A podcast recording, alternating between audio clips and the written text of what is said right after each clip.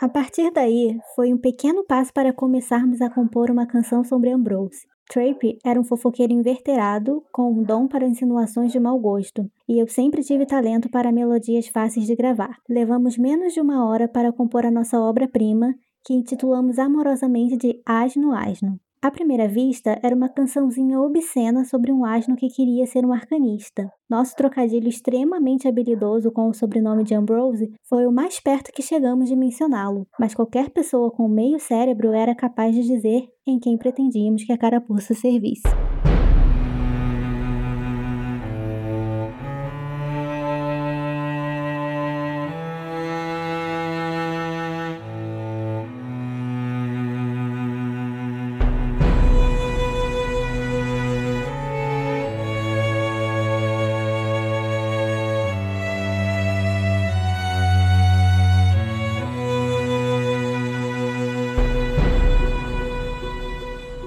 Oi, pessoal, vocês estão ouvindo o 22 episódio dos Quatro Cantos, o nosso podcast de releitura da Crônica do Matador do Rei do Patrick Rothfuss. No episódio de hoje, que se chama Próximo Termo, a gente vai comentar os capítulos 60, 61 e 62 do Nome do Vento. Eu sou o Arthur Maia e estão aqui comigo a Rayane Molinário, Oi, gente!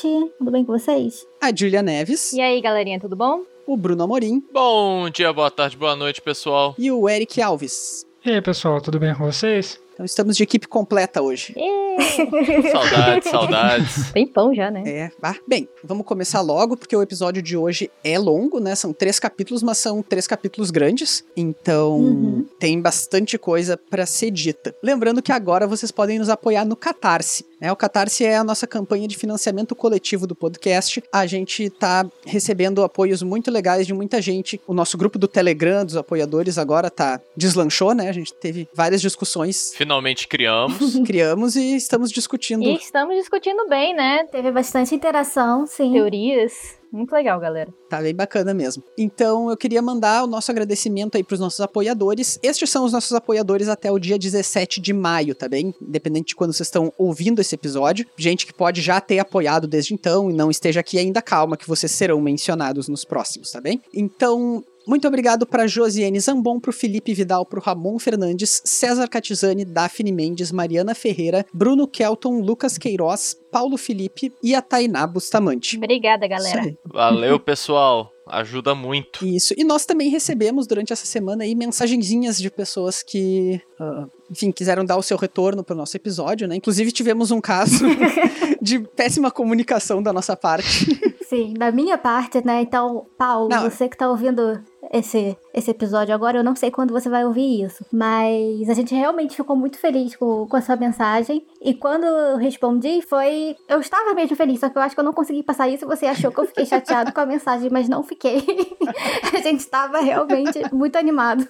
é, problemas do mundo escrito da quarentena, né? Sim. Ah, e o César também, que ele perguntou se foi pra ele, que a gente tinha falado no outro episódio. O César é até um dos nossos apoiadores. Se tinha sido pra ele, né? Porque ele tinha mandado pra gente falando que a gente tava fazendo Sim. companhia na quarentena. E depois ele perguntou. Só que a gente não mencionou o nome. E aí ele perguntou: Ah, foi pra mim? Então, sim, foi pra você, César. Um abraço. Muito bem, então, sem mais ah, introduções, porque a gente já fez várias hoje, é, vamos para os capítulos, né? Então a gente vai começar discutindo o bem grande capítulo 60, que se chama Sorte. Esse capítulo, eu, eu acho interessante ele, porque em inglês ele se chama Fortune, né? Como fortuna. Claro que em português a gente também pode, também tem uma equivalência entre fortuna e sorte, né? Sim. mas não é tão comum, então é- foi uma decisão acertada ter traduzido assim. Mas eu gosto do dele se chamar Fortuna porque tem vários sentidos durante o capítulo, né? Tem a sorte que o Kvof dá no a admissão. Um sorteio. Isso. E daí depois tem ele indo pagar os juros pra Dave, porque agora ele tem dinheiro. Depois ele indo procurar onde se hospedar e tal. É um capítulo que, assim, inicialmente ele tá realmente com, numa maré boa, né? Sim, é.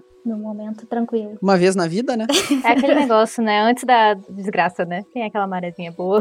Então, Então, o capítulo começa justamente no que eu acabei de mencionar, nos sorteios das datas de admissão para o próximo termo da universidade, que vai ser o terceiro dele, né? Uhum. E o Kvolf consegue um excelente dia, Sim. para cinco dias depois de- do sorteio. super sortudo, nosso rapaz.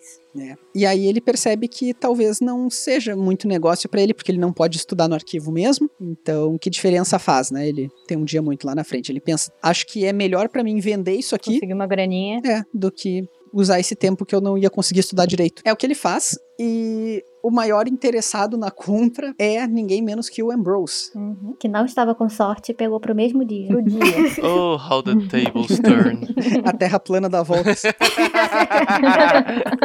Bom, então aqui daí tem esse diálogo que ele é só engraçado mesmo, né, entre o Kvolf e o Ambrose trocando insultos assim. E é interessante porque o Kvolf comenta que as pessoas já vão vindo pra volta, né, e tal, então tem todo um já é quase um evento ele e o Ambrose se encontrarem na universidade.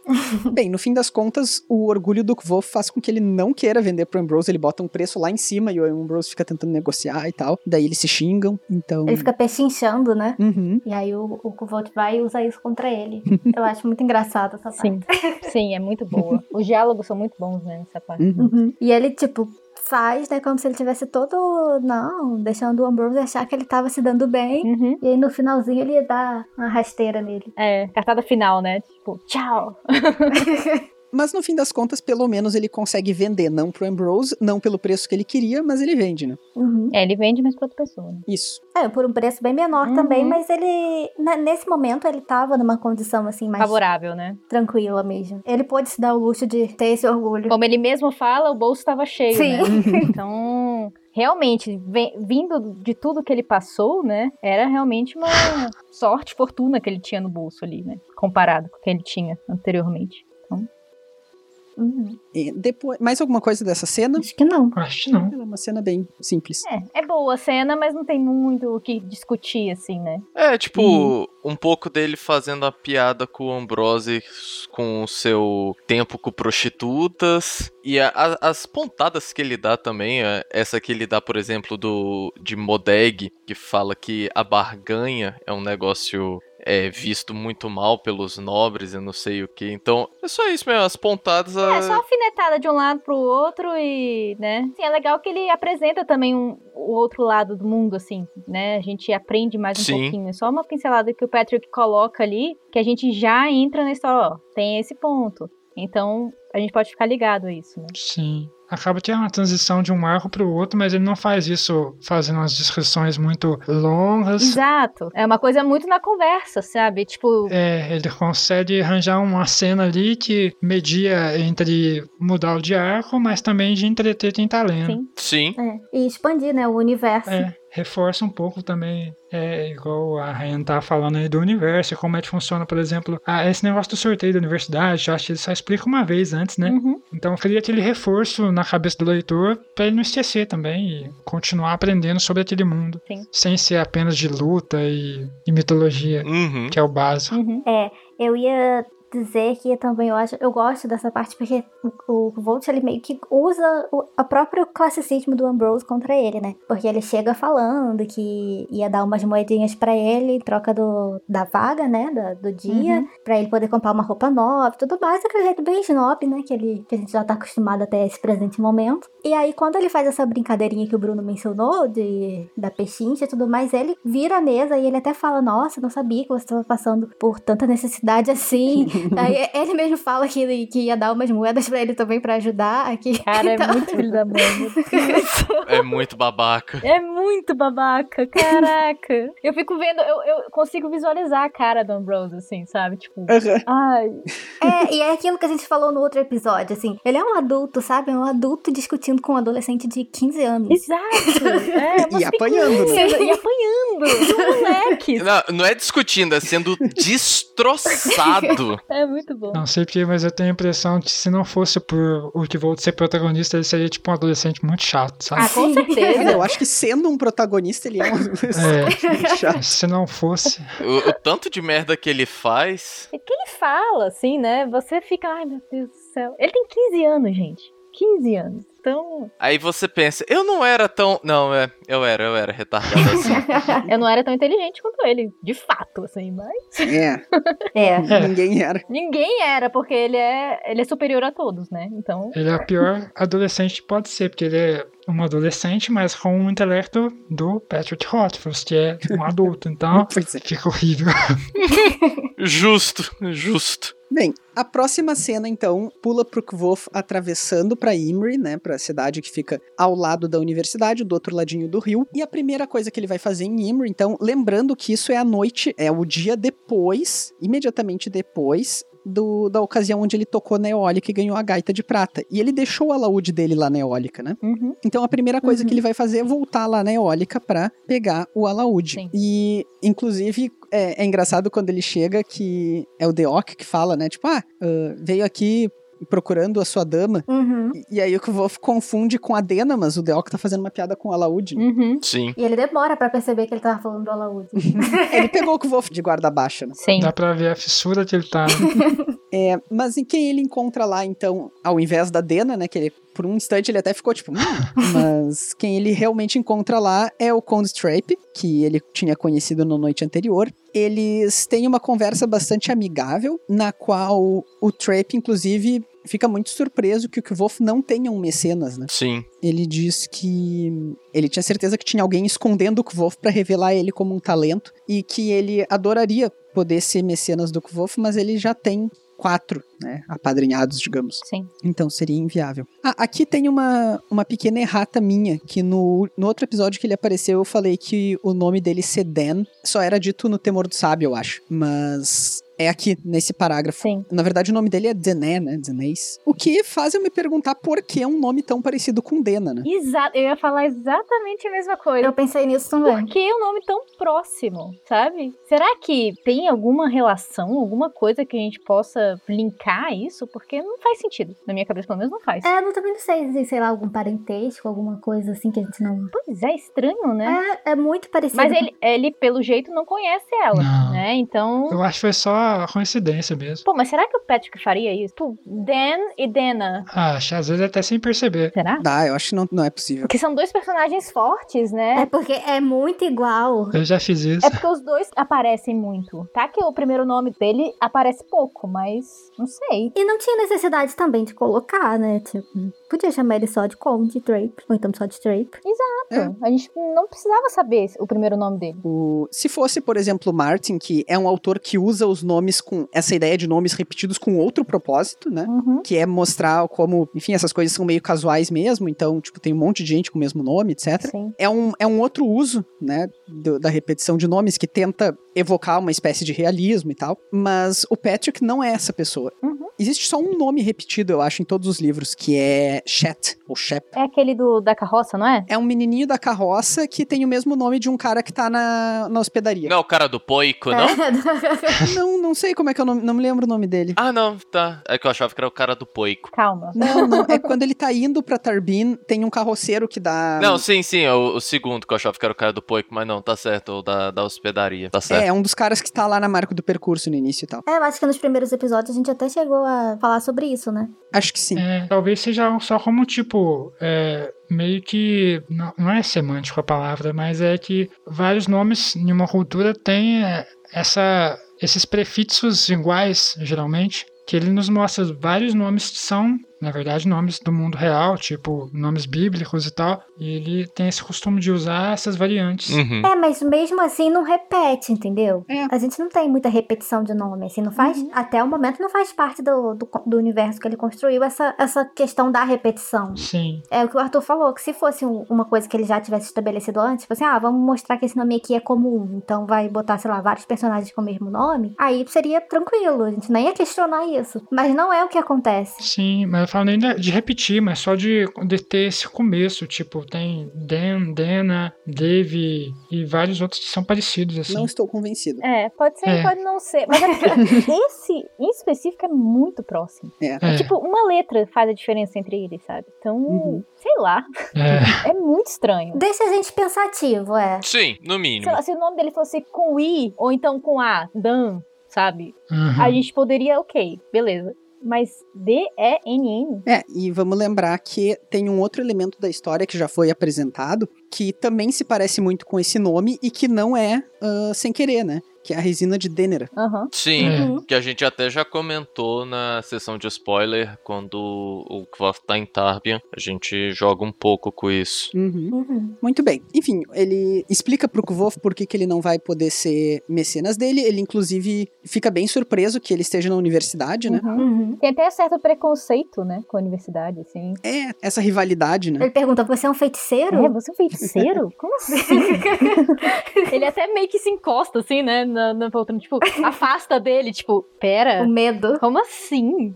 O preconceito forte, É ele... por isso que você é tão bom. É. Ele, não, não, eu nasci assim. Eu que sou assim. Mamãe e papai me fizeram assim, o que eu posso fazer? Mas no final, o Conde, então, termina convidando ele, tipo, ah, qualquer hora vai tocar lá em casa, então, e vamos ver. Porque nesse tipo de evento, né, é muito comum que outros nobres estejam no círculo de, enfim, de festas na casa um do outro e tal, e daqui a pouco um cara vê e gosta e patrocina o Kvof, né? É, e ele é um cara que tem contatos também, né? Então ele falou que ia tentar ajudar, assim, a botar ele num rumo, encontrar alguém pra ser um mecenas dele. Achei ele que foi bobo, ele devia ter criado um 14 pra ele. Passando, né?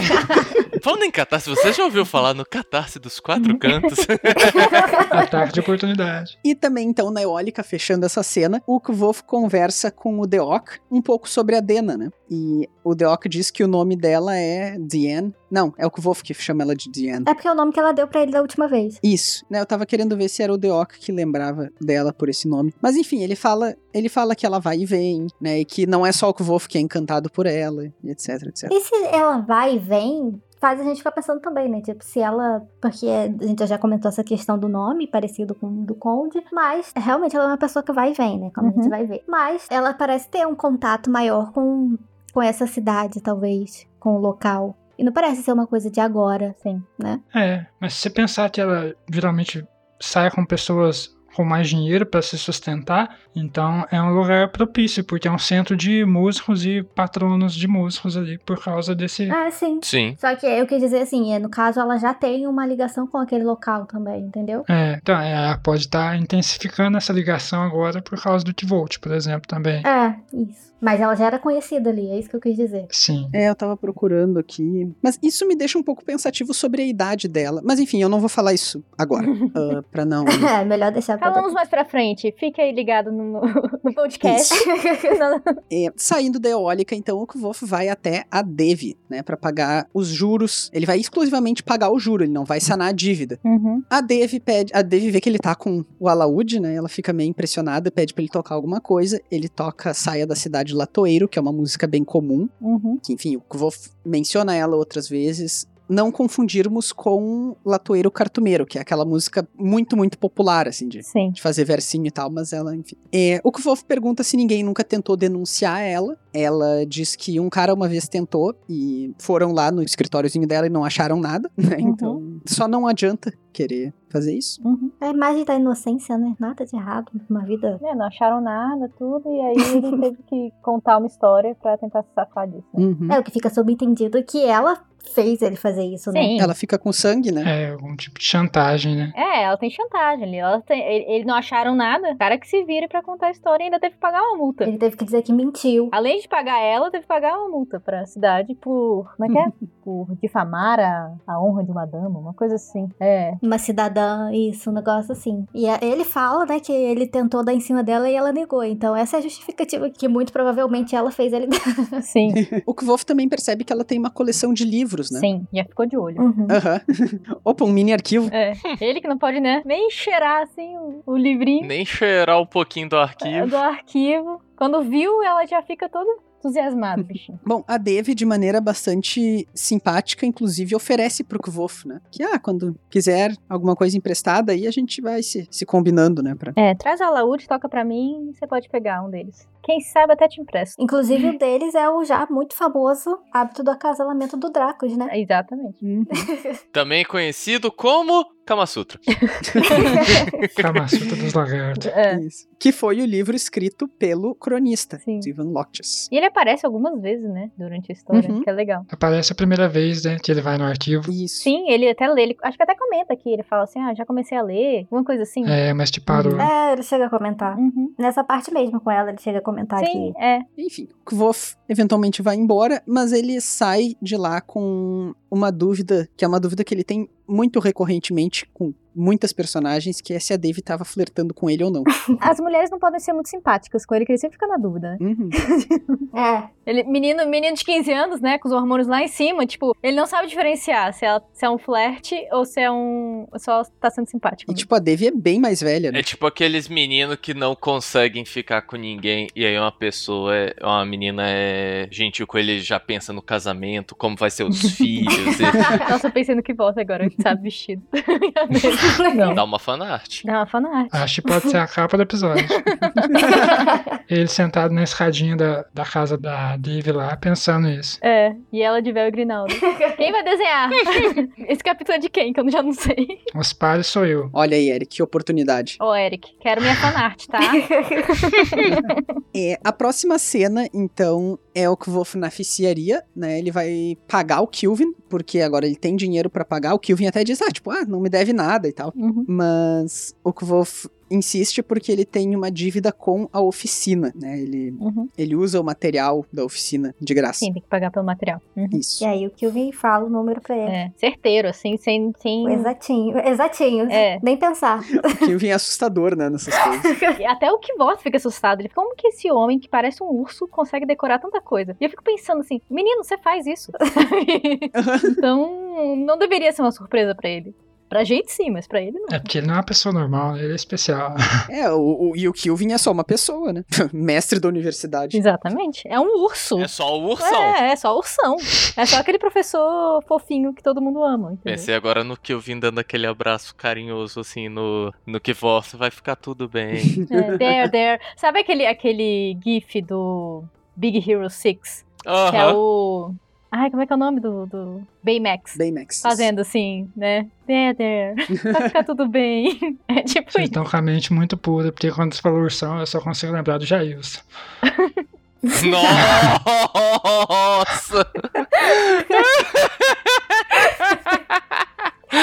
Ai, que delícia!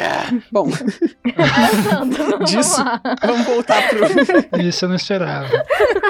É, entre as ocorrências do fato do Kvolf ter ido lá falar com o Kilvin, ele agora, que nesse próximo termo, né, ele pretende estar com uma agenda mais leve, ele também volta a trabalhar na ficiaria, né, que ele tinha parado de ir porque o Will e o Simon tinham mandado, né, o, o Kilvin mandar ele descansar. Uhum. Tem um pequeno debate en- entre eles aqui interessante que o, o Kilvin fala alguma coisa tipo: Ah, é melhor tu trabalhar aqui, porque a música é passageira, o metal dura pra sempre. E aí o Kvolf, quando ele vai embora, ele pensa: o metal enferruja, mas a música dura pra sempre. E a cena termina com o tempo acabaria provando que um de nós estava certo. Uhum. Eu acho bem bonito esse trecho, assim. de- Sim, Trechos do Kvolf com música, né? São normalmente bonitos. são muito bem pensados. E é meio triste, né? Pra você pensar no futuro, ele não tá tocando, né? Uhum. Uhum. Uhum. A gente sabe disso. né? Esse capítulo termina então com o Kvof agora com dinheiro é, encontrando uma, um lugar pra ficar, né? Com Então. dinheiro, com a gaita dele. Ah, é, ele usa gaita também, verdade. Uhum. Aí ele fica na hospe- numa hospedagem chamada Quadriga. Uhum. E acaba assim este capítulo que teve várias coisas meio cotidianas, assim, e muito poucas coisas. é, não sei como dizer, mas. Seria mais aquele episódio meio filler, assim, sabe? É mais ou menos esse cara.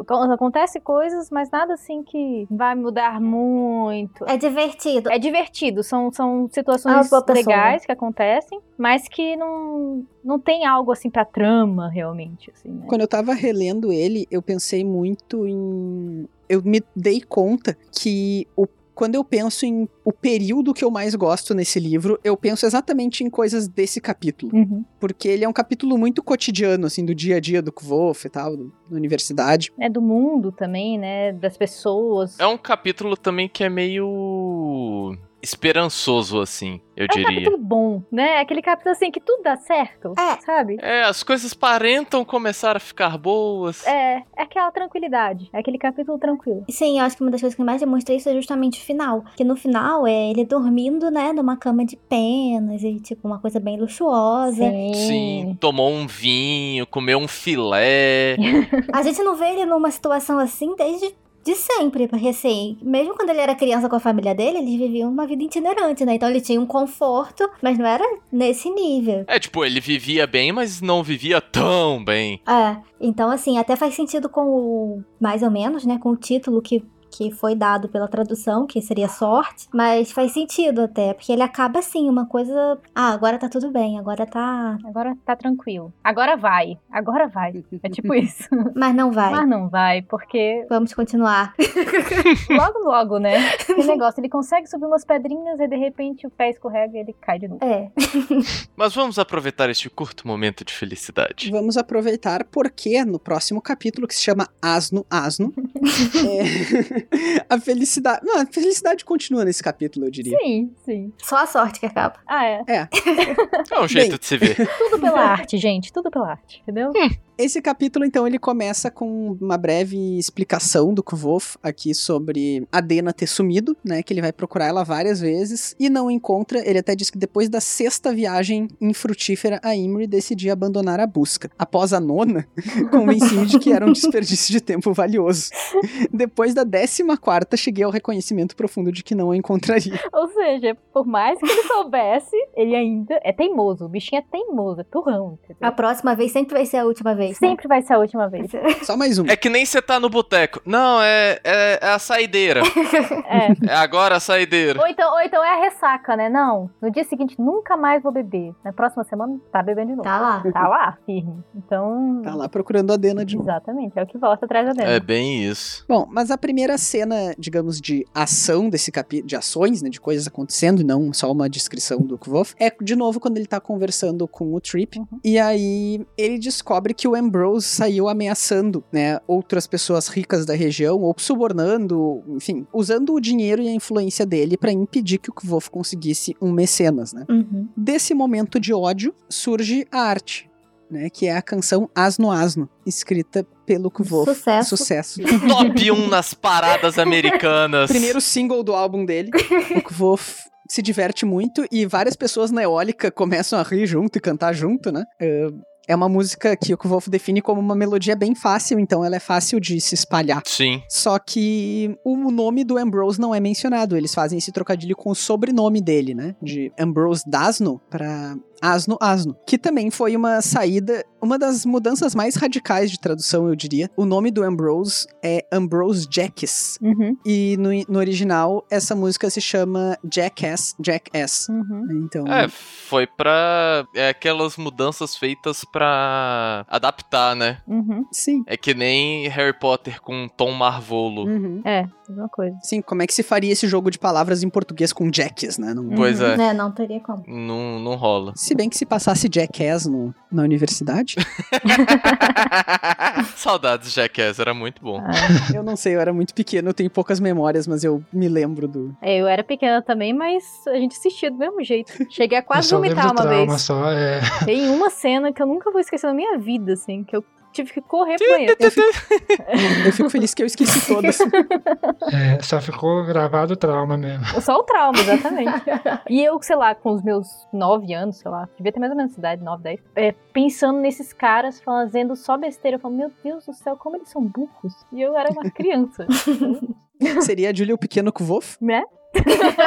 só que não. Ou será que só o pessoal do Jackass era muito burro? É, tá bem, então. Ahn, a próxima cena que a gente tem nesse capítulo, depois dessa, desse momento do Kvof com o Thrip, é o Kvof indo no arquivo. E aqui acontece uma coisa muito curiosa, pelo menos, né? O Kvof tá chegando lá no arquivo, ele encontra o Will ali na recepção e ele diz que quer ir falar com o Lauren, mas o Lauren tá ocupado, segundo o Will, e aí logo sai uma pessoa, né, que era quem tava conversando com o Lauren. Eu vou ler a, descrição dele aqui que diz: Um homem alto e magro, de ar ceáldico, abriu a porta atrás da esquivaninha do saguão. Ao contrário da maioria dos cealdos, tinha a barba escanhoada e usava o cabelo comprido preso num rabo de cavalo. Vestia peças de couro muito remendadas de caçador, uma capa de viagem desbotada e botas altas, todas cheias de poeira da estrada. Ao fechar a porta atrás de si, sua mão se moveu inconscientemente para o cabo da espada, para impedir que ela batesse na parede ou na mesa. Esse personagem, o Viari, ele talvez seja a minha maior incógnita dos livros. Uhum. ele não foi colocado aí por acaso, né? Ele com certeza tem algum papel. Sim. Eu não faço a menor ideia de que papel é esse. O Will vai dizer pro Kvolf que ele é do setor de aquisições do, ar- do arquivo, né? Então ele viaja pelo mundo conseguindo obras pra trazer pro arquivo. Uhum. Sim. Ele tem algum treinamento militar. Sim. E ele reconhece o Kvolf como um Edema Ru. Primeiro ele acha que o Kvolf é de Ilish, né? De Il, Uhum. que ele é Ilish Por causa do cabelo, né? por causa do cabelo, é. Mas logo ele percebe que não, que o Kuvofé é um Edemaru. E aí ele até diz, tipo, uma família, uma só família. Uhum. Eu já vi muita gente entender desse trecho que o Viari é um Edemaru, assim como eu já vi, e eu tendo a concordar mais, que ele seja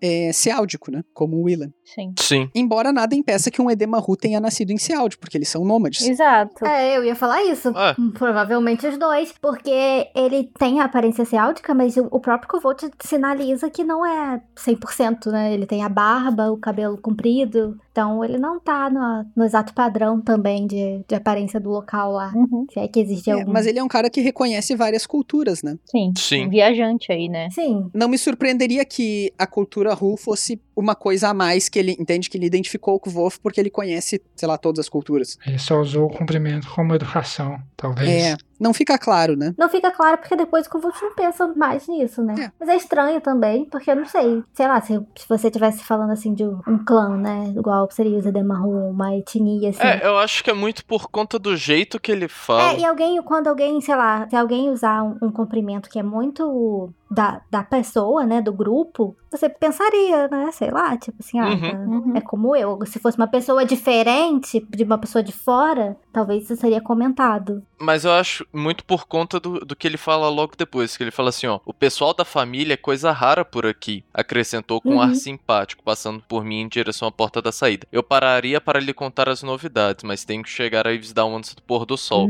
Então, tipo, isso dá, dá aquela parte, tipo, ele tá falando como se realmente ele fosse parte da Se família ele Ru. faz parte, é. É, então provavelmente ele é um Eden. Sim. É, é, é, tem razão. E o próprio Kovolt, ele conta, né, que eles têm esses vários encontros, onde todo mundo fica sabendo de tudo, do que que tá acontecendo, que ele foi uma vez, né, com os pais e tudo mais. Uhum. Uhum. Então, eu acho que ele é assim, o Edemaru. Eu acho que pode ser, não, não vejo problema de não é, eu não, ser. eu, não, é, eu não tive essa dúvida. Eu, eu automaticamente achei que era. tá? Uhum. Agora que, que veio essa questão. Mas eu acho que esse segundo diálogo que o Bruno comentou, ele mata essa charada, assim. Ele é. É. Sim. Erro meu de ter duvidado. Sou da família, tá aqui. É. Uhum. Bom, passado então o Viari, né? O Kvof vai se encontrar com o Lauren. E hum, ele. o- a intenção dele é que agora que ele tem um dinheirinho, que agora ele, ele sai por aí gastando dinheiro em tudo que precisa. né? Tá pagando as dívidas, tá? Não, eu tô brincando. É, é evidente que são necessidades e coisas que ele queria há muito tempo, mas. Sim. Tipo, um lugar pra morar é uma necessidade. E comprar de volta o livro que o Abenfi deu pra ele. Sim. Né, o Retórica e Lógica. Sim. É tão bonitinho essa parte. é, né? Que ele abre assim e ele vê a dedicatória do bem. Não. Esse é o tipo de coisa que faz eu gostar muito do Lauren. Dos mestres todos, ele é o meu favorito. E isso inclui, sei lá, o Elodin e o Kilvin. Uhum. Porque hum, esse tipo de cena que ele demonstra que ele é uma boa pessoa, sabe? Que ele não. Sim, Sim. Por exemplo, foi ele que se ofereceu em primeiro lugar pra, pra viajar. pra ir lá verificar o negócio do Ah. Uhum. livro. E tipo, ah, ele não é carinhoso, ele não é. Mas ele. Mas ele se preocupa. Ele tem iniciativa pra fazer coisas. Sim. É uma boa pessoa. É, ele só é meio chato. Ele só é muito correto, né? Ele é muito certinho, assim, no, no caminhozinho Uhum. dele. Então não, não muda, não pega um atalho. Tem que ser daquele jeito. É, mas também não é totalmente inflexível, né? É. Uhum. Que se confirma um pouco pelo que ele fala, né, no, Uhum. nesse diálogo. Uma coisa que eu acabei de ver, porque eu tô olhando pro livro aqui, s- só vou brevemente voltar no Viari aqui. Tem uma hora que ele fala que ele tem que chegar a Eve's Down antes do pôr do sol. e eu achei uma construção engraçadinha, pelo menos. É. Porque em inglês deve ter sido usado sunset, né? Mas. Será? É. É, não sei, mas tá. É, Eu achei engraçado. É isso. mas enfim, o Wolf vai lá então e ele compra o Retórica e Lógica dele de volta, do Lauren. E, entre outras coisas, ele começa a quase implorar pro Lauren. Quase não, ele começa a implorar pro Lauren pra que ele possa ser readmitido nos arquivos, né? Aí Ele pergunta o que ele pode fazer. Uhum. Ele faria qualquer coisa, né? Não. Ele dá uma exagerada até. né? Dá. Desespero, o menino tá desesperado. Até o Lauren fica assim, tipo. Tadinho. Daria ao senhor todo o dinheiro que tenho no bolso. É. É. E o Lauren vai lá e dá mais uma tapinha assim de leve nele, né? É um tapinha, mas é um tapinha motivador, né? Sim. Porque até então o Lauren era inflexível, né? Ele é tipo, não, tu quebrou a regra, sai daqui. É. Mas agora ele Ele diz assim: ó, se tu demonstrar paciência, tudo bem. Vamos ver. Na volta a gente compra. Bem, logo depois disso, então, o Kvof é chamado de novo para ser julgado pelos professores, né? E dessa vez por uma acusação do Ambrose de que uma canção chamada Asno Asno seria conduta imprópria para arcanistas da parte do Kvof de ter escrito aquela música e tá, enfim, Em todas as paradas do momento. isso. Top 10 Mix FM. É, não foi pago o anúncio, hein? Tema no é um carnaval. Mix FM, se vocês quiserem nos patrocinar, inclusive. Aceitamos. Tamo tá? junto. Então ele é acusado de conduta imprópria, mas dessa vez os professores já estão meio de saco cheio do Ambrose, ah, querendo forçar essa interpretação de que, meu Deus, o que o Kvo fez foi muito horrível. Uhum. Então o próprio Herman já, já disse que, tipo, não, isso aí não foi conduta imprópria, isso aí foi zombaria indigna. e o Kvolf tem maioria de professores do lado dele. Uhum. Então, a, a única penitência pra ele vai ser escrever uma cartinha pública de desculpas. Né? Quais serão os professores que não ficaram do lado do Kvolf? O Remy, obviamente. Óbvio. Junto dele, então, o Brandu. E acho que só, né? Só, Só foram só dois que não Só, levantaram. só a mão. ele. Isso, isso pra É mesmo. variar. Foi uma surpresa e tanto. O mestre e seu capacho. Uhum. Eu acho ótimo porque eles fazem o Ambrose recitar, né, a música. Dizer qual parte ele se sente ofendido. Inclusive, o. Quando o Kvolf tá. O Ambrose tá saindo pela porta, o Elodin começa a, a cantar. Gente, é muito bom isso. Sim. Muito bom. Uma coisa interessante é que esses versos que o Elodin canta aqui são as únicas vezes que essa música. São os únicos versos que a gente conhece da música. Sim. Eu super queria ela inteira. É, a gente conhece alguns pequenos outros trechos, na verdade só um pequeno outro trecho, que é quando o- o reitor pergunta se ele é dotado de um vergalho fadado a ser falho. Tem um, um vídeo no YouTube que foi uma fã que fez que ela criou a música, assim. Não sei se vocês já viram. Ah, eu acho eu não vi dessa, mas eu, eu acho que eu sei de quem tu tá falando, que ela fez também o Lei do Sir Savian. Eu não sei, isso eu já não sei, mas eu sei que ela fez o Asno Asno. E ficou legal, sabe? A música, assim, ficou bem bacaninha. Então, quem conhecer aí, galera, Peraí. pesquisar no YouTube. É a que tá em inglês, Jackass Jackass? É, Jackass, Jackass. Não, não, não, não. Tá aqui, Ana Bosnick. Isso mesmo, a Ana Bosnick, ela fez várias canções do... A gente pode até colocar no link da, na descrição do episódio. Sim, sim. É, já é o pessoal conferir. Isso, me lembrem, por favor, que eu- sempre que eu prometo botar link, eu esqueço. Na verdade, eu acho que não foi ela que fez várias, não, mas tem uma pessoa que faz várias, eu acho que só não foi essa. É, eu, sei, eu sei dessa do Jackass que ela, que ela fez. E é, e é legalzinha, assim. Você sai cantando. Tem uma que fez uma que é linda, mas eu não vou conseguir lembrar qual é. Ó, músicas que ela fez: Tunes for My Parents, Maple Maple, Jackass Jackass, Wizard's Walk. Eu Acho que seriam essas as da, do universo. Ah, aqui, eu encontrei quem é a pessoa que eu tava falando. O canal dela no YouTube é Violet Nitrogen. Ela tem Felurian Song, música da Feluriana, Uhum. a música do Chandriano, Nossa. Ah, a música que o Kvo faz pra Feluriana, Lady Leclas, né? a Uhum. dos. Uhum. Aquela dos. vestidos E ela toca do- um alaúde, vale, vale ressaltar isso.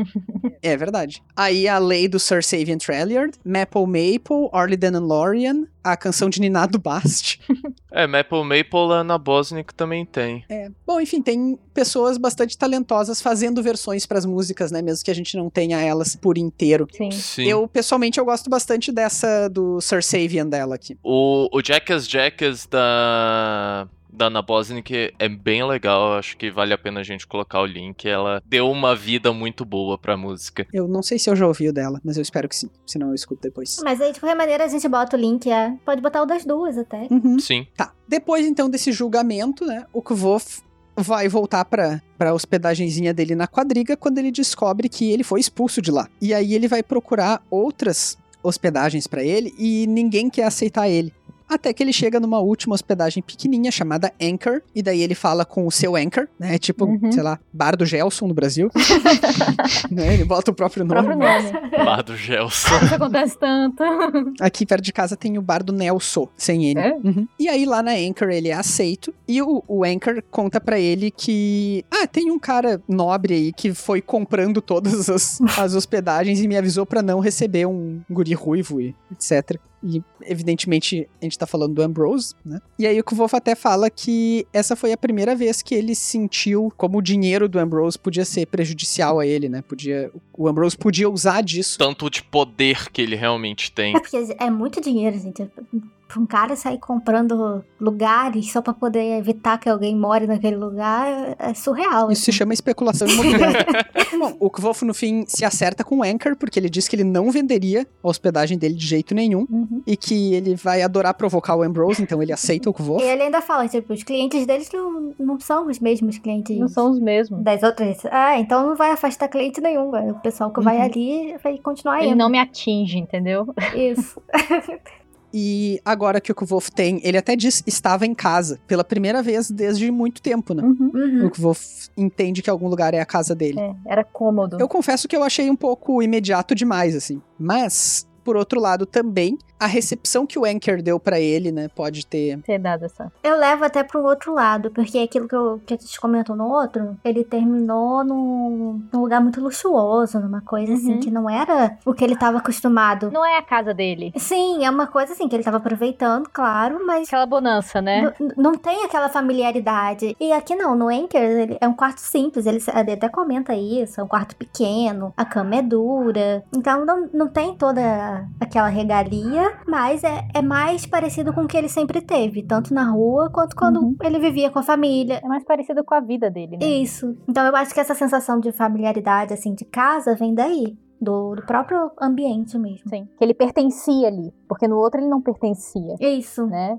Ele tava ali curtindo. Uhum. Mas ali não, ali é mais a vida dele mesmo. É, eu acho que ele até poderia passar a pertencer se ele tivesse ficado mais tempo, mas foi muito Sim. curto, então a- a- não deu tempo da sensação de estranhamento passar. Aham. E, dado esse- essa recente experiência do Kvof com o Ambrose, né, de quase ficar sem ter onde morar de novo... Como eu disse, as coisas estavam indo bem. Tava bom demais pra ser verdade. É, mas já, já ficou tudo bem de novo, né? Sim. Ele, aí, então, vai escrever a cartinha de desculpas dele.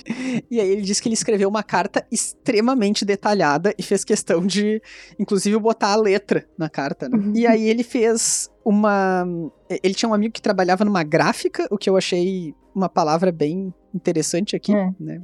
Parece que o cara tinha um monte de máquina copiadora, assim. mas- É o, o cara que, inclusive, comprou a, a vaga dele na, da prova. Isso, isso foi mesmo, né? Sim, é a mesma pessoa. É o Jackson. Aliás, quem comprou foi a pessoa que indicou o amigo que trabalhava na gráfica, que é esse Jackson. Ah, é isso. indicou um amigo, né? Isso. Que era um de- é, ele pagou e ficou devendo um favor, um negócio assim. Aí ele foi e cobrou esse favor agora.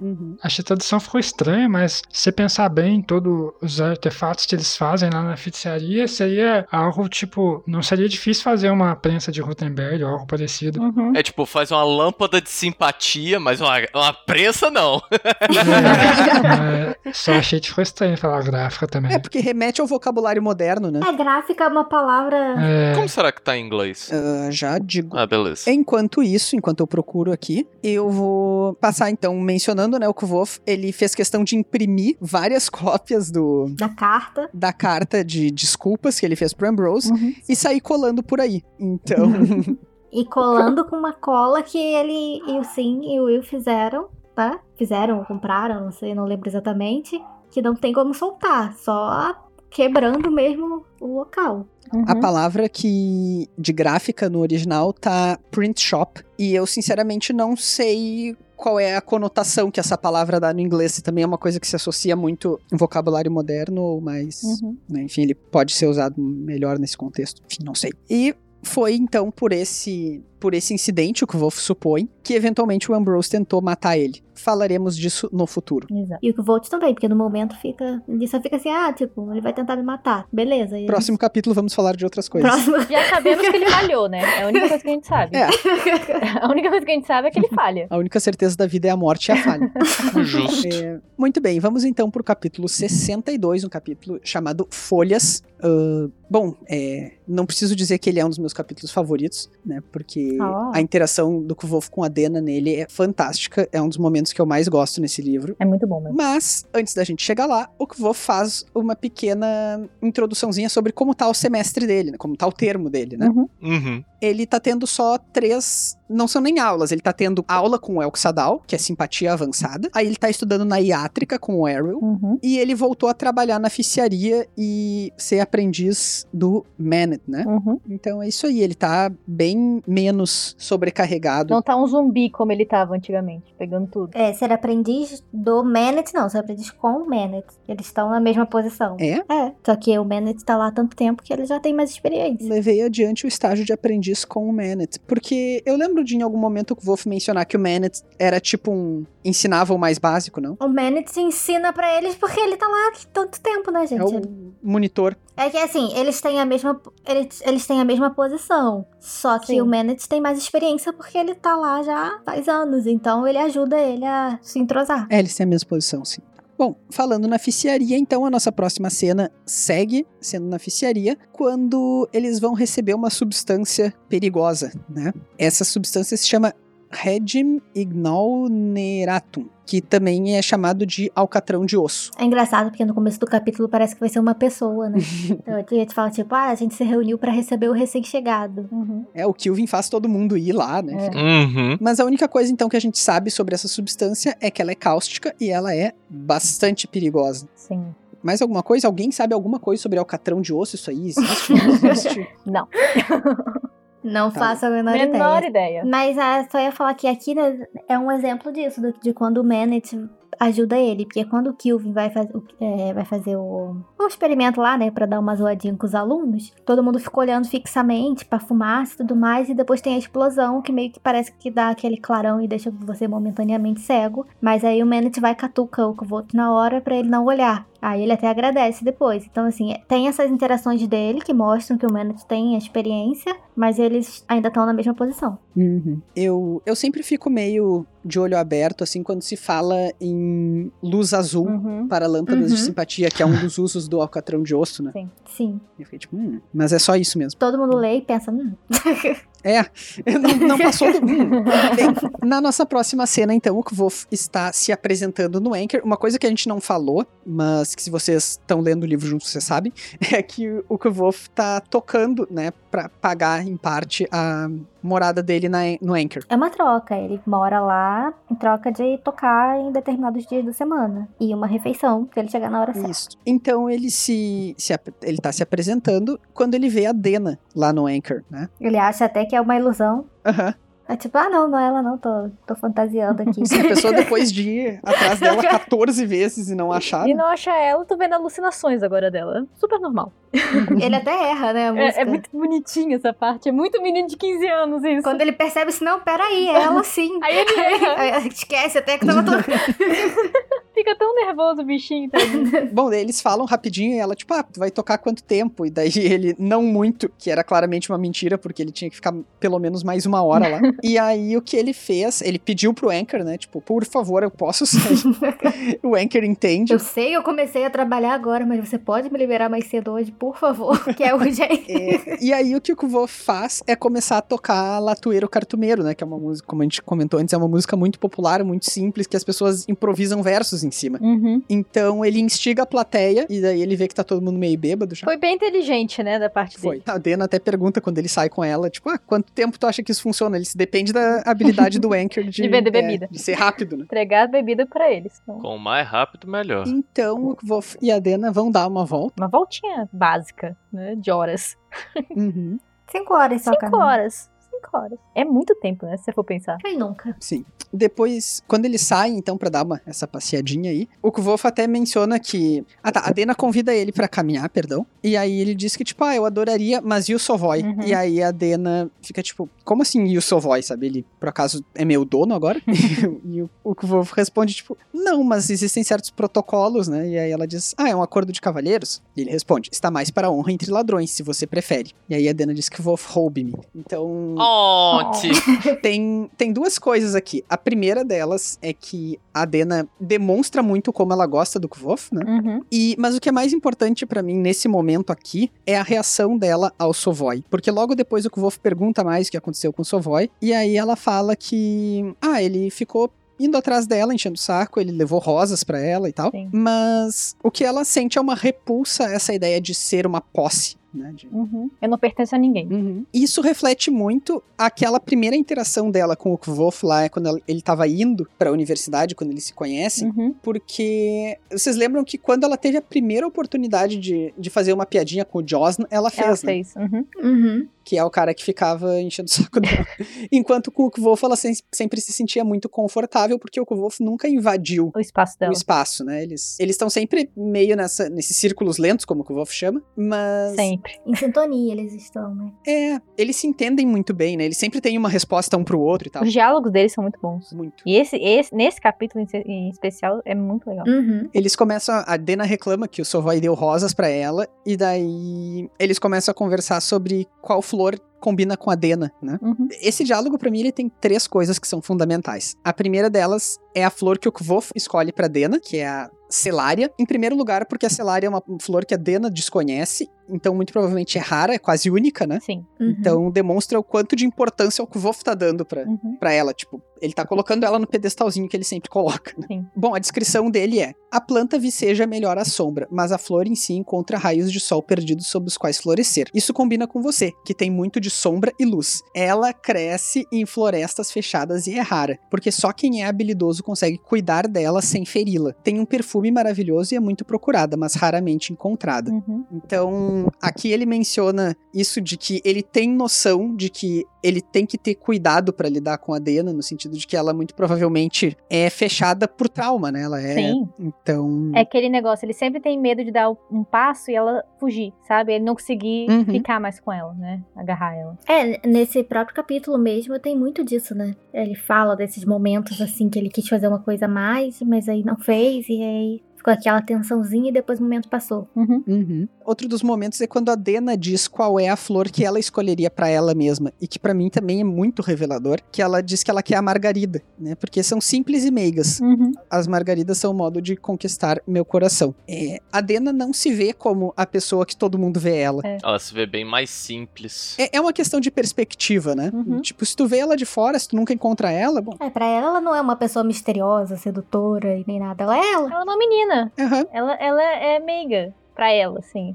Então, É simples a vida, né? É simples. simples. É uma menina simples. É isso. Uhum. Eu acho que revela duas coisas, assim, tipo, como ela se vê e como ela queria ser vista também, né? Sim. Uhum. E às vezes ela nem pode ser vista como uma margarida. Uhum. Até pra questão de sobrevivência, né? Sim. Exato, pela, pela situação dela, ela gostaria de ser uma margarida, ela se vê como uma margarida, mas ela não pode ser uma margarida. Uhum. Profundo. E em contrapartida, é muito interessante a flor que ela escolhe pro Kvof, Sim. que são os botões de salgueiro, que é aquela florzinha que a gente assopra e ela sai, né? Essa dente de leão. Isso é dente de leão, é. Eu sei lá, eu fui no Google Imagens porque eu não sabia o que, que era e é muito parecido. Olha só. Botão de salgueiro eu estou colocando agora.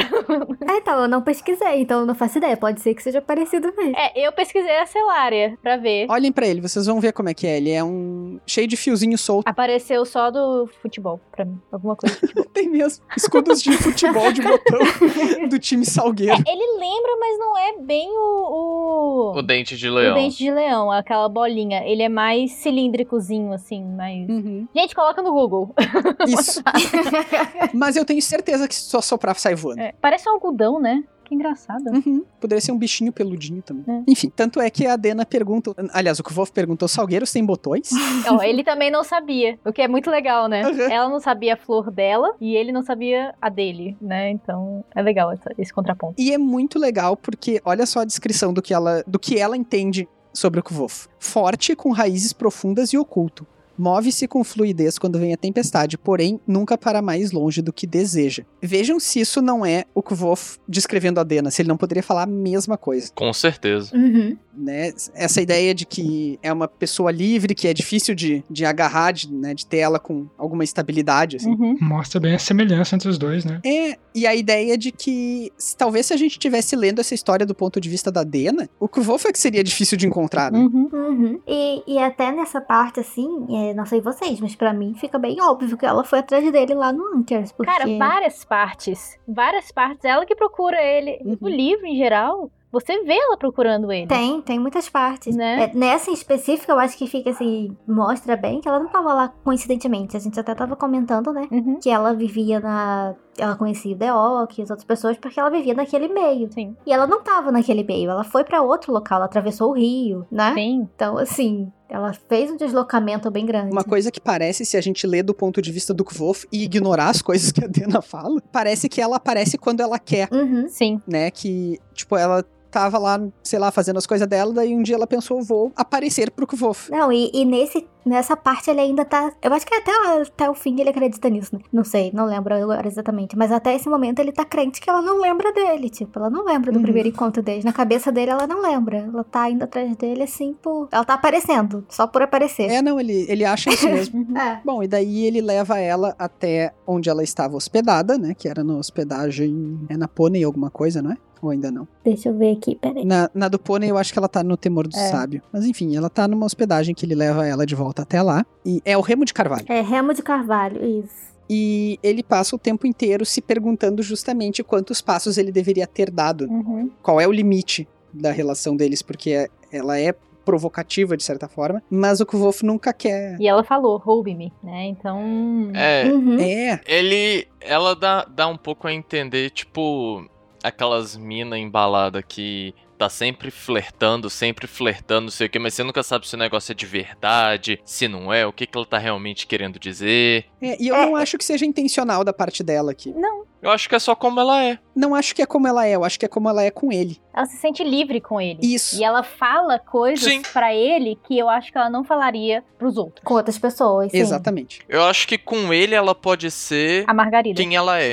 Ela pode ser a Margarida, quem ela gostaria de ser. Exato. Não, não necessariamente quem ela é, mas quem ela gostaria de ser. Eu acho que essa parte do roubo e tudo mais, eu acho que é claramente um flerte, sim. Sim. mas que, que não necessariamente uma coisa assim de caso pensado. Acho que pra mim parece também um teste. Pra ver até onde ele vai. Isso, é, porque. Ela tá acostumada com, com homens indo além. Exatamente, então. E ele não Uhum. faz isso, ele nunca faz É, isso. tipo, é um flerte, mas ao mesmo tempo ela não quer que ele vá. Tipo, ela, Ela tá tá, ali testando. testando aqueles limites Ela dele. tá testando. Uhum. É, eu acho que, assim, é até difícil dizer que ela não quer. Porque a Sim. gente não tem como saber qual seria a reação dela. Eu acho que nem ela teria como saber naquele momento ali. Porque é é uma pessoa com quem ela tem- se sente confortável. Uhum. Então pode ser que ela perdesse essa sensação, mas pode ser também que não.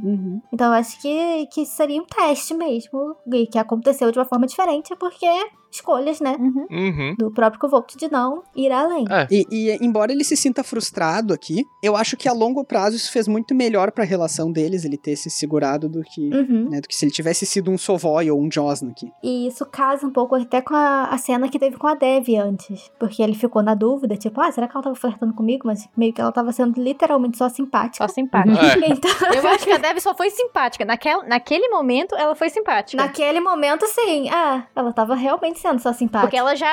A gente sabe, mas, tipo, naquele momento ela só foi simpática. Ah, exatamente. E aqui ele realmente ficou na dúvida. Até porque, gente, ele tem, tipo, 15 anos. A, a Dev não é muito mais velha, mas, né? Olha, eu acho que a Dave deve ter uns 20 e pouquinhos. É, ela não deve ter muito mais velha do que ele. Deve ter 22 no máximo. Quase uns 10. Bem, mais alguma coisa que vocês têm do capítulo 62? Acho que não. Acho que não. Acho que não. Então agora, pessoal, se vocês não querem saber o que acontece no resto do Nome do Vento, no Temor do Sábio, no A Música do Silêncio, no Árvore Reluzente, ou no How Old Holy Came to Be, ou em demais declarações do Patrick Rothfuss, pausem o episódio agora, leiam tudo e então voltem, né? Leiam tudo rapidão e aí voltem pra...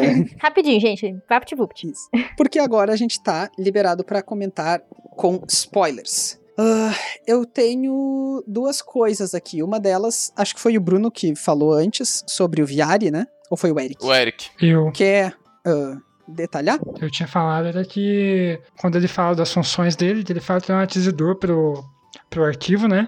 Se isso não pode ser algum indício dele ser algum Amir, se a gente considerar aquela teoria de que, na verdade, o arquivo é um refúgio dos Amir e tal, que eles estão guardando na porta de pedra ali.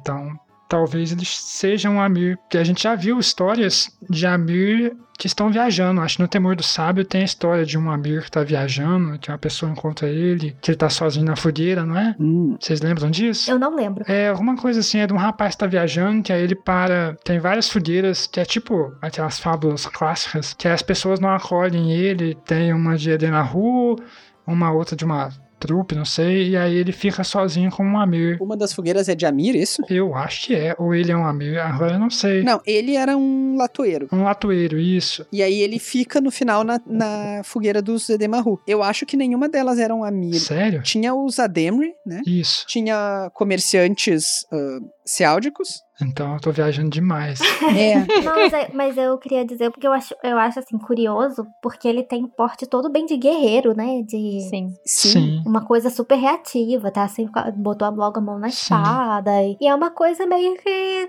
parece desconexo quando você pensa. O cara vive lá no arquivo, Alguém que busca livros, né? ou então vai buscar livros. E também é um Edemaru, que é uma pessoa mais de arte, né? Que é até onde a gente sabe. Então parece um pouco extremo essa, esse apego, né? A, a- tudo bem que ele viaja muito, então ele tem que, de fato, pensar na segurança dele. Mas a gente vê no, com o próprio cronista que ele tinha formas, assim, de, de se defender, né? De, de guardar o dinheiro dele pra não ser assaltado e tudo mais, mas ele não tem esse mesmo porte, assim Uhum. essa defesa automática. Tipo, já sai da sala, já sai do arquivo em modo alerta, É. com a mão na espada. Então é uma das coisas que chama atenção pra ele não ser só um ó, alguém que adquire livros pro arquivo. Sabe que eu até dei uma boa pesquisada na internet, assim, a única teoria relacionada ao Viari que eu vi, vi várias pessoas falando, era justamente essa dele talvez ser um Amir. Ah, mas, embora eu ache que tenha alguma chance bem considerável de, aconte- de ser isso, a gente tem muito pouca evidência, né? Uhum. É, não tem pista, né? Então acaba. Porque, na verdade, ela é uma derivativa de uma teoria que eu já acho. ah, eu acho ela boa, porém fraca, que é a de o Lawrence ser um Amir. Uhum. Uhum. Por que, que eu acho ela boa? Porque eu acho que tematicamente super combina, né? O arquivo ser essa, essa espécie de refúgio e tal, e o É Lawrence. Até mesmo é,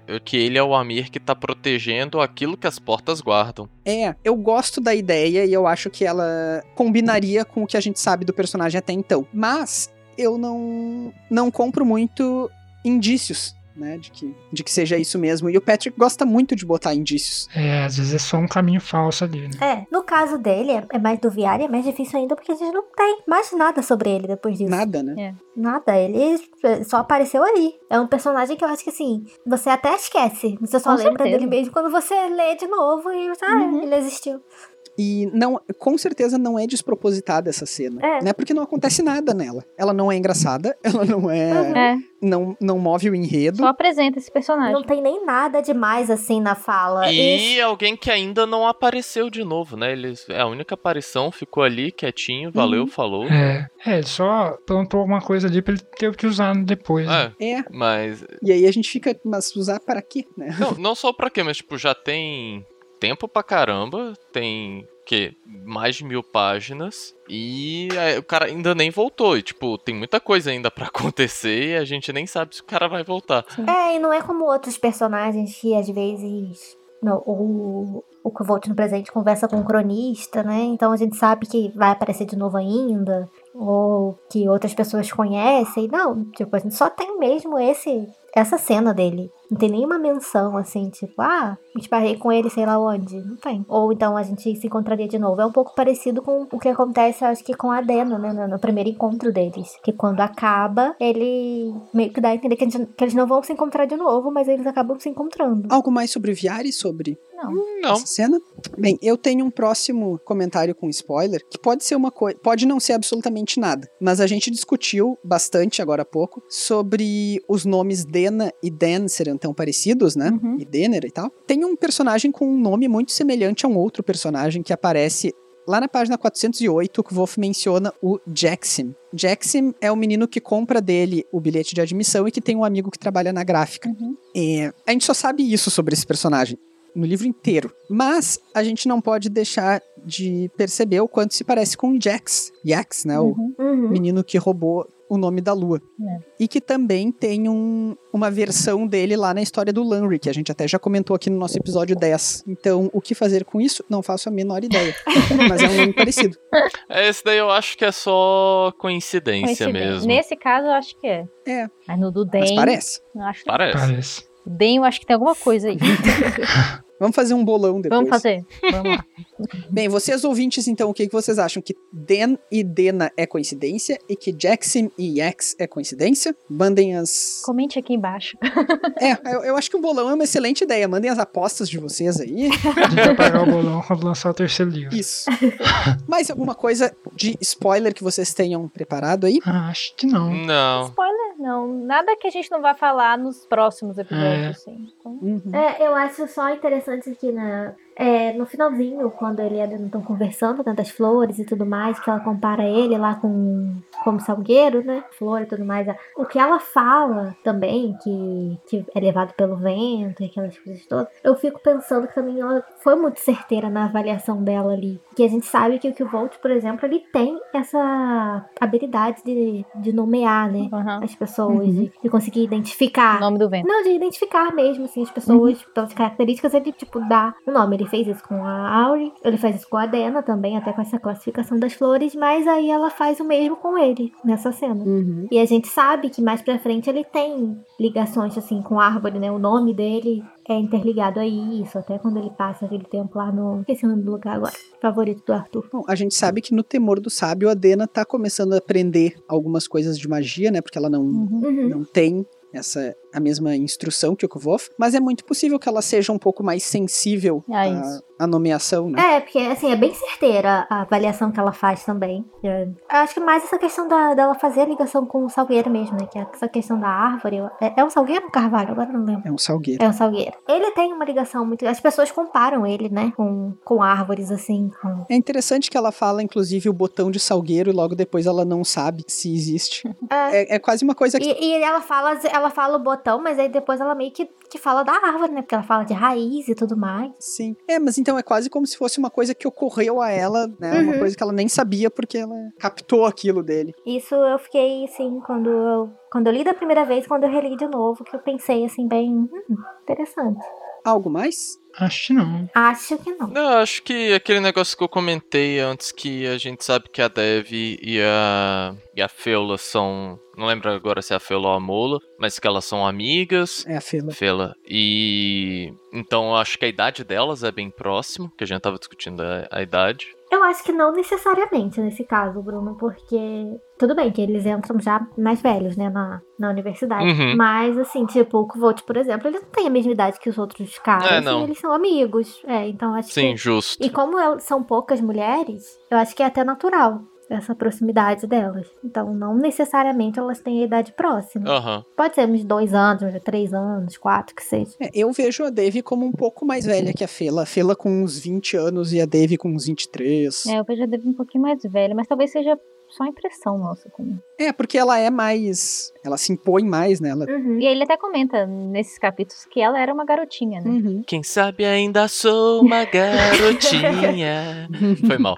Então, pode ser uma impressão nossa só. Uhum. Por ela se impor mais do que as outras. É. Por estar fora também da universidade, talvez. Tendo que viver ali, né? Porque ela foi expulsa e tudo, então tem que se virar, né? Sim, ela, assim como o Wolf, ela tem que amadurecer né, mais rápido do que Uhum. Muito bem, pessoal. Então, muito obrigado pela audiência de vocês. Esperamos que vocês queiram continuar conosco. E se vocês tiverem sugestões, comentários, elogios, eh, reclamações, o que for, vocês podem entrar em contato com a gente com as redes sociais que a Rayane vai passar para vocês agora. Vocês podem estar entrando em contato com a gente lá pelo Facebook, na página Os Quatro Cantos, no Instagram, que é, é- eu nunca vou lembrar, mas é podcast 4 numeral cantos, não é isso? Podcast Os Quatro Numeral Canto. Os 4 numeral cantos, isso. O Twitter, que é os 4 numeral também cantos. No e-mail, que é podcast, os 4 cantos, tudo por extenso, arroba gmail.com. E por aí vocês podem entrar em contato com a gente. Mas vocês podem estar ouvindo a gente nos, nos aplicativos, no SoundCloud, no Spotify, no Podcast Edit, no. Qual mais, gente? No Apple Podcasts e diversos outros, mas a gente sempre tá botando a, a listagem lá direitinho pra vocês, todos os aplicativos no YouTube, né, também, que podem estar vendo. É, e é isso, se vocês quiserem mandar pra gente sugestão, comentário, teoria, críticas, elogios, a gente fica sempre muito feliz quando a gente recebe um, um comentário de vocês. A gente, se uma pessoa vê só, a gente já sai compartilhando pros outros, porque é muito legal essa, essa relação que a gente tá tendo. É bom pra gente Né? também e anima a gente a, a sempre ficar querendo fazer mais coisas. Então é isso. Agradecer a todos vocês, agradecer as pessoas que estão patrocinando a gente lá no Catarse, apoiando a gente. Agradecer aos nossos parceiros da Mix. Um dia a gente vai fazer um episódio musical só pro Bruno poder cantar. e é isso, gente. Então tá, pessoal, muito obrigado. A gente volta em breve com o nosso 23 episódio, no qual a gente vai discutir os capítulos 63, 64 e 65. Até mais! Tchau, tchau! Tchau, gente. Tchau, tchau, gente. Até mais. Tchau.